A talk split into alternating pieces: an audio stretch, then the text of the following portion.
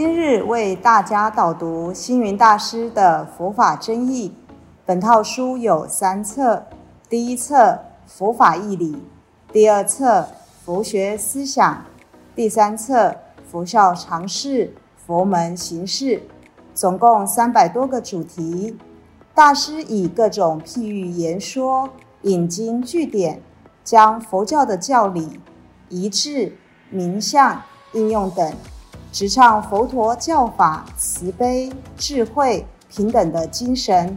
此即是给人欢喜、信心的人间佛教。各位佛光人，各位护法居士，大家吉祥。今天的主题是：罗汉有杀盗淫吗？佛教里面对于有生命、有心事的众生，分有十类，就是十法界。最高的就是佛的世界。我们无法预测，也无法了解，因为那是最高的解脱境界。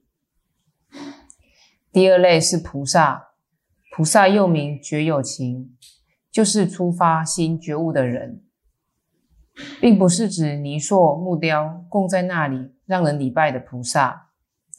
世间上凡是有心趋向佛道的人，都可以称作菩萨。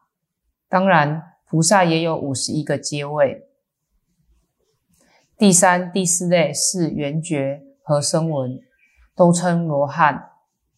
圆觉罗汉是觉悟到宇宙间一切因缘法的人，是悟道者、学道者。声闻罗汉是亲自听闻佛法开示的音声而悟道的圣者。再下来就是天人、阿修罗、畜生、恶鬼、地狱。加总起来就称十法界。在十法界当中，学佛的人修到了高层次，成为圆觉声闻，那他们有杀道淫吗？罗汉当中也分四个层次：出国的罗汉称之须陀洹，二国的罗汉称斯陀含，三国罗汉称。阿罗汉最高的阿罗汉是已达到究竟，进入到无学位，才称为大阿罗汉。在这四果罗汉中，我们先讲初果、二果罗汉。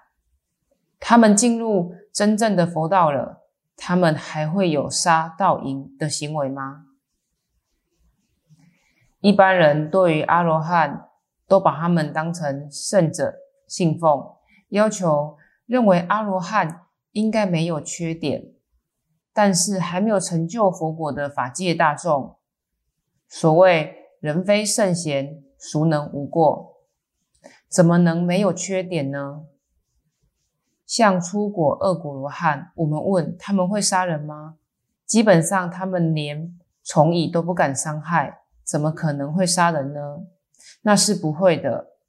不过。你若是要杀他，他可能为了自卫也会杀你，这也是很正常的，因为他还没有修到最高的了脱生死的境界。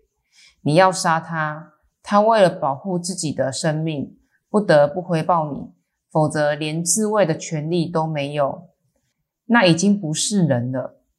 无论是人，是圣贤，是解脱的人，他也要自卫。他们会偷盗吗？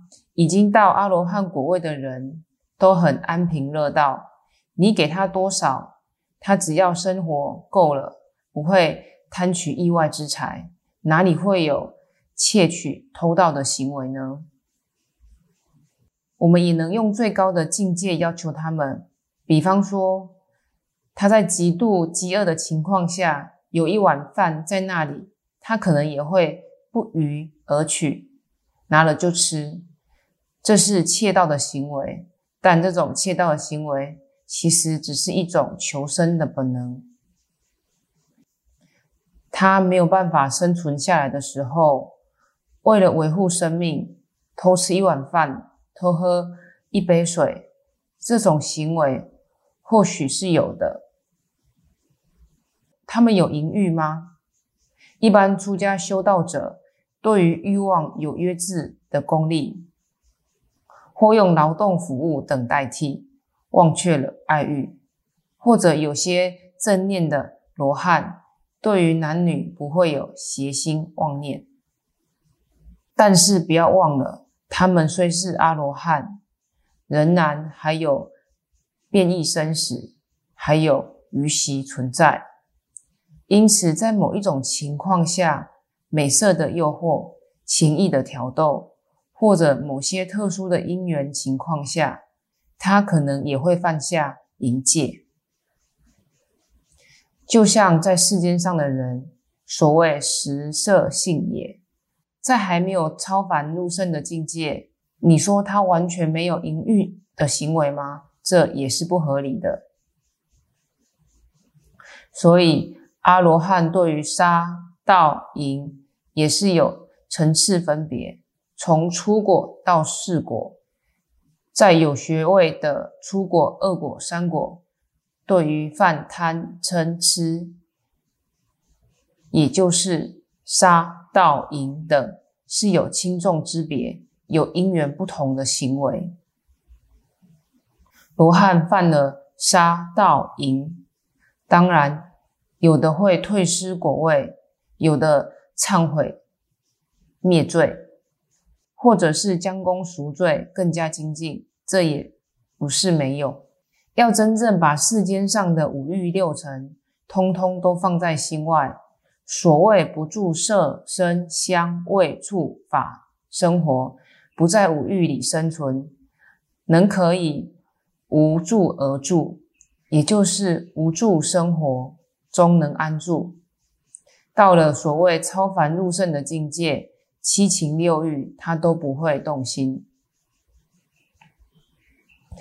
所以曾有沙弥证得罗汉果，他宁可。舍生命都不犯境界，在佛教史上也都有很多这种记载。我们对于一个修道的人，不知道他是初果、二果、三果的哪一种罗汉，纵有持戒不圆满的地方，我们应该想他是人，他还没有成佛，还没有达到融入宇宙虚空的境界。既然是修道了，甚至已经进入到国位的罗汉，应该要自觉，要自我警惕，不应该有违反佛门的规范。如果有可能，应该是罪加一等。不过，也希望世俗的人不要把每一个出家人都看成佛祖，那是一种错觉。假如你要拜师学道，你可以选择。假如你自我修行，要自我检测，